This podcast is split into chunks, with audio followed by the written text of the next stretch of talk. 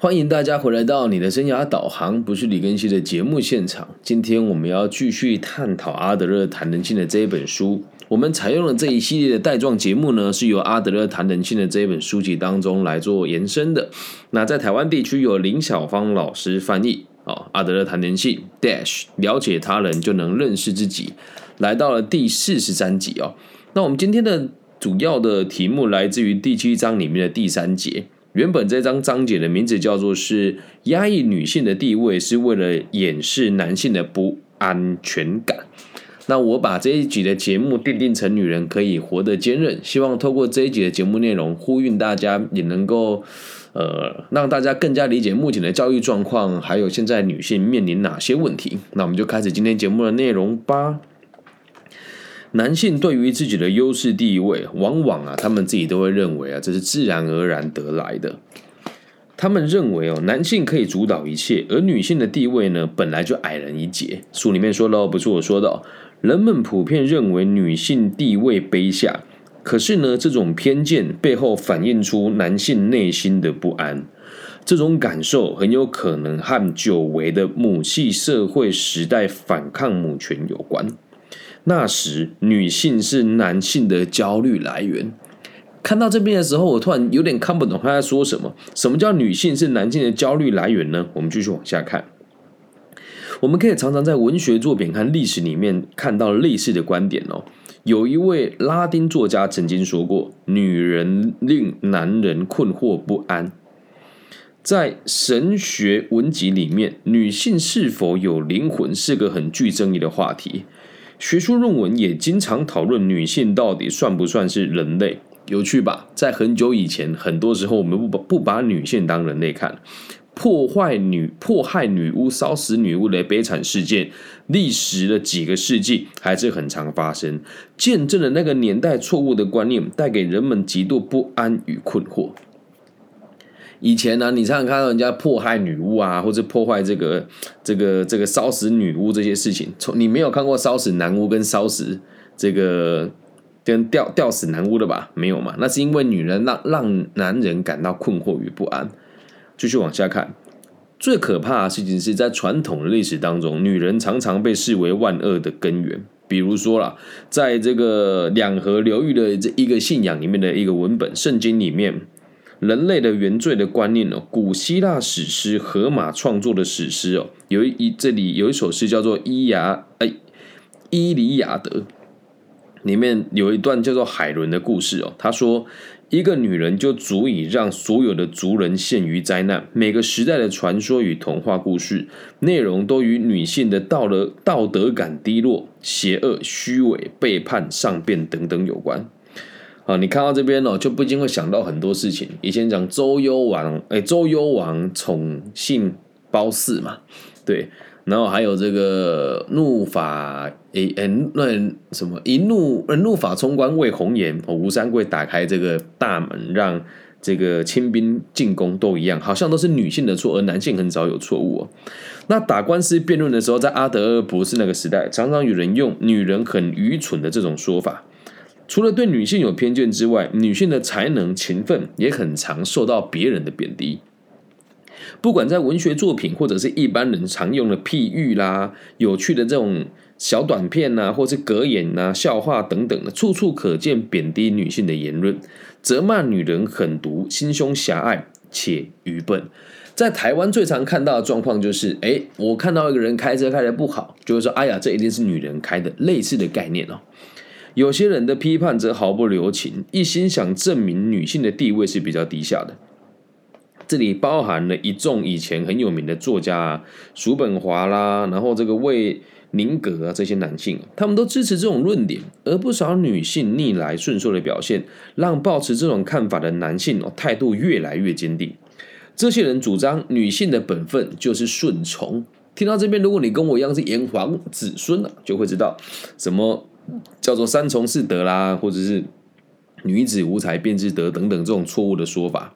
虽然从男女分工的这个工作，男女的工作的表现是同样的重要的，但是女性的薪水却总是往往低于男性。这也证明了女性的地位和女性所从事的工作是被看轻的。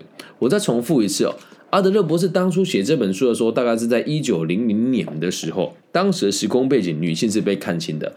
那你看看现在的社会，呃，假设以我们台湾为主，好，这边我一定要帮我两个学姐稍微宣传一下，他们两位学，我这两位学姐呢，都在寿险业服务。那都在这个星光人寿，一位叫做如婷，然后一岁叫一位叫做燕秋。那他们两位的这样子的工作的表现跟收入呢，在他们的行业里面，男女是平等的。所以那目前为止两性的状况哦，是有一年比一年还要好一些些的，起码我们是这么相信的。好，我们继续往下看。比较男女在智力与才能方面的表现，我们会发现有某一些科目是有落差的。譬如来说，数学，男生展现较高的天分，而女生则是在其他科目表现比较出色，比如说像语言啊、地理、历史等等的。男生对于有助于他们以后找到专属男性工作的学科表现的确实优于女生，但这个部分呢，有点过于被夸大了。只要仔细研究女性的处境，我们会发现，所谓的女性能力不足这种事情，根本就纯属虚构。有趣吧？在过去，我们真的都会觉得啊，好像女啊，你女生念工科可能念不来。不过这个现在回头，哎，现在来看呢，都是一种比较偏激的言论。我们继续往下看。如果女性每天都听到关于这样子的论点哦，比如说啊，女生没有男生有用啦。哦，所以你不用去做很重要的工作的这种论调，听久了之后，她也会深信女性的命运就是比较悲惨的，男女流转，加上自小缺乏训练，因此会真的以为自己的能力是不足的。女生经常会被人家浇冷水，即便有机会从事男性化的职业，也会说服自己对那种工作不感兴趣。就算真的感兴趣，最后也会由于各种方面的准备不充分，导致热度很快就消退。如此一来，所谓的女性能力不足的说法好像是正确的。之所以会如此哦，有两个原因哦。第一个是人类经常从纯利益的观点去衡量一个人的价值，不然就是自私的仅考量个人的得失。一旦有这样子的偏见，一个人的表现能力及心灵的成长一定会出现很大的落差。从这里衍生的第二个原因哦，就是女性的能力较差的这种错误的论点。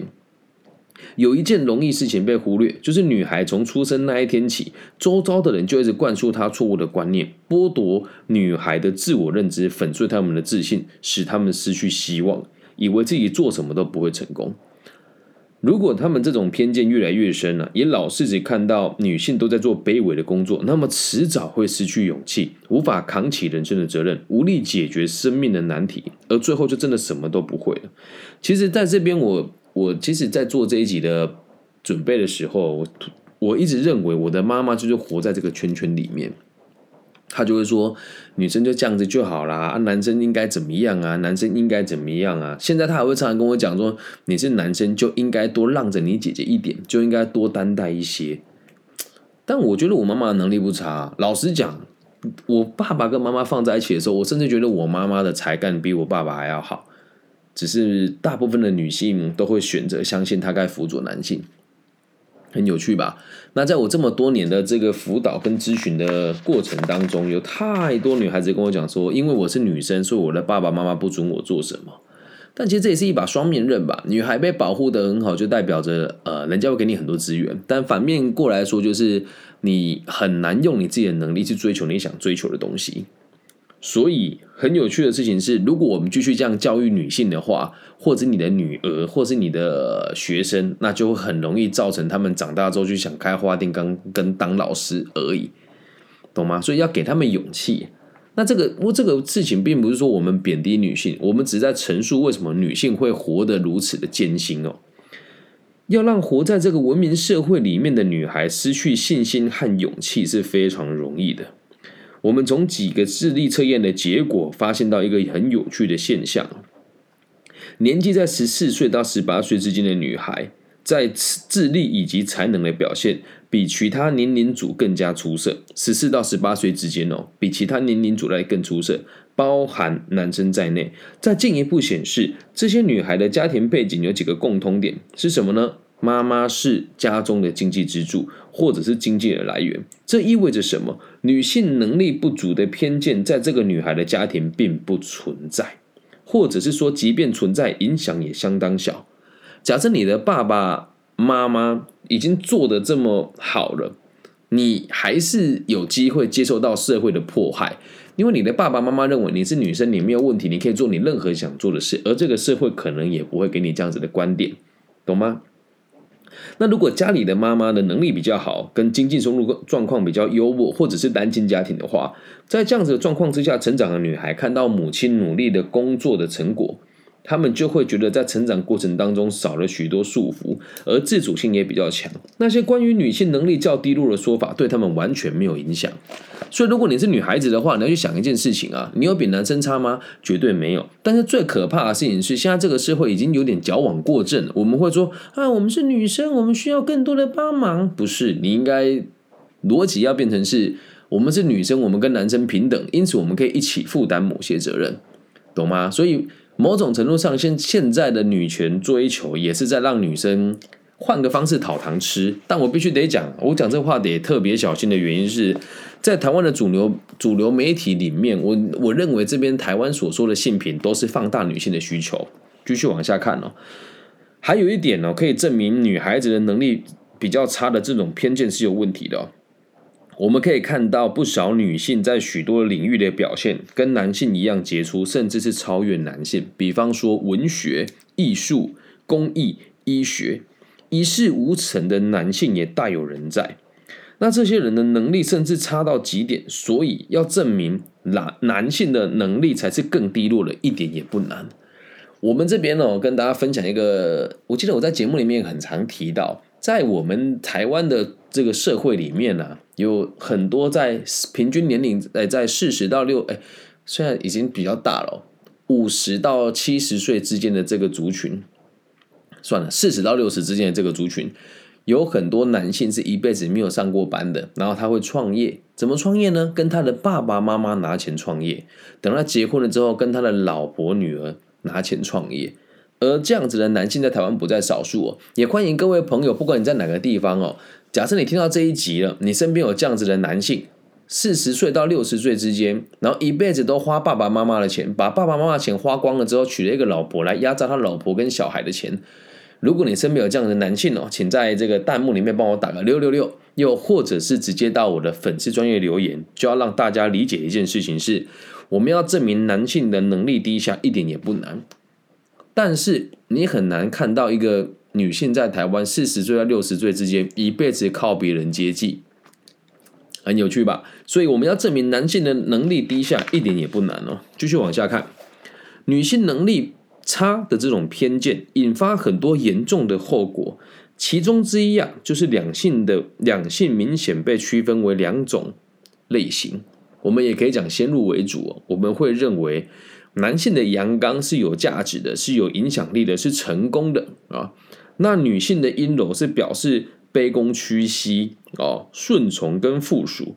人们这种想法根深蒂固，以导致我们整个社会哦，举凡让人赞赏的特质，都带有阳刚的色彩，而比较没有价值或者是带有轻蔑意味的，都是在阴柔的特质。我们常常讲什么娘娘腔啊，或者是说讲一个人 gay 炮啦，这个都是比较。不好的说法，或者说优柔寡断呐，我们已经很习惯把果断跟这个阳刚哦当做是正面的一方。其实人的个性呢都是呃两极的，优点都是缺点，缺点也都是优点嘛。那很多男人最受不了别人说他像个女人哦，这是一种严重的侮辱哦啊。但是女性如果被别人说他们蛮中性的，就不是侮辱了。所以任何事情，只要让人家联想到女性特质，就很有可能低他低别人一等。再重复一次，这不是我的论点，这是阿德勒博士在一九零零年出版的书里面所提到的内容。而这样子的状况放到现在的社会，基本上也没有什么太大的问题啊。在台湾哦，有一句脏话很难听哦，我们用这个普通话讲叫做“干你娘”哦，这个就是脏话。你有听过人家讲干你爸吗？没有啊，所以我们都还是一方，都还是贬低女性的思维啊。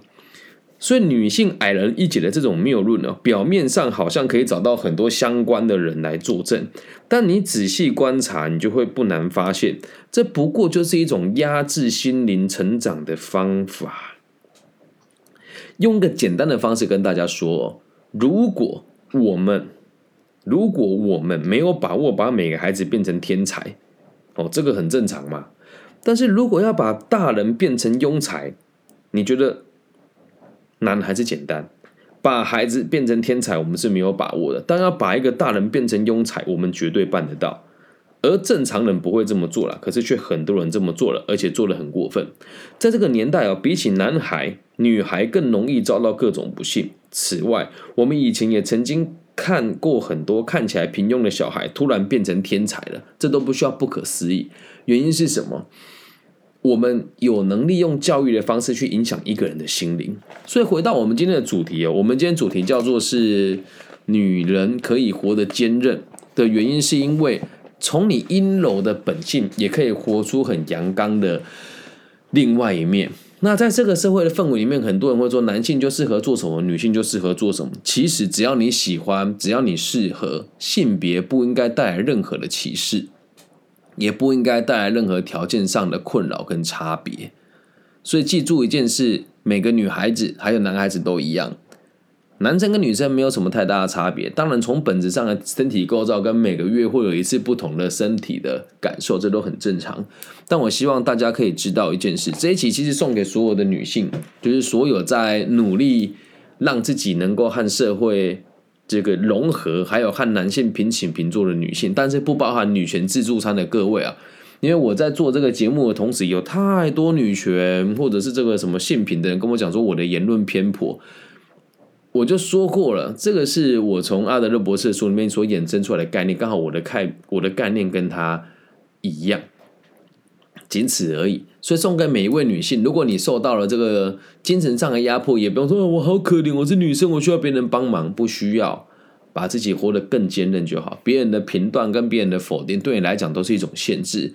那每个人都会有类似的状况，不只是女性，男性也会。你的爸爸妈妈或是你的朋友会否定你，这也都是某种程度上的心灵上的压抑跟压制。所以不管是男性跟女性，你都应该要活得坚韧，而不应该活在别人的期待当中。了解吗？以上这一集就是我们，呃，以上就是我们全部的内容了。希望我们今天的这一集可以协助大家更有效的了解性平，跟更加的理解女性在这个社会上的困难。然后也希望大家不要去放大女性的权利，两性基本上是平等的，只是长久以来我们的文化确实比较贬低女性。那现在也希望大家可以和我们一起致力于两性平等的这件事，希望可以让社会有更加稳定发展的可能性。哎，那最后跟大家讲啊，诶，最近我的辅导跟演讲当中遇到很多单亲妈妈一个人带小孩，也遇到很多单亲爸爸一个人带小孩，我必须得讲两个人都辛苦了。但是真的在这个社会上哦，大家还是会比较放大单亲。妈妈的需求，而单亲爸爸确实很多人会觉得好像没有那么需要被照顾。本质上来讲，两性就是一样的。那女性带小孩跟男性带小孩各有利弊。可是你要想，一个女性带着小孩要去外面工作，她工作会受到很多的限制；那一个男性带着小孩去外面工作，他回家之后会有很多事情无法打理。所以男性跟女性还是可以合作的。那也请大家用健康的态度来看待两性的关系。我爱你们，希望我们节目的存在可以给带给可以带给这个世界更多安定的可能性。大家晚安，拜拜。